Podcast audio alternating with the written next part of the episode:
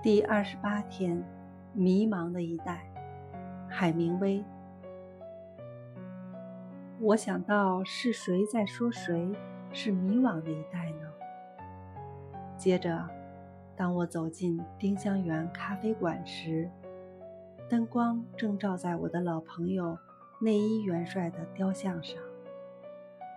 他拔出了指挥刀。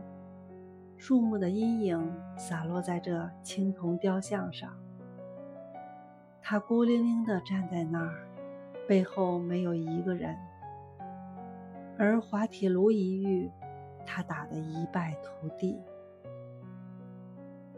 我想起所有的一代代人都让一些事情给搞得迷惘了，历来如此，今后。也将永远如此。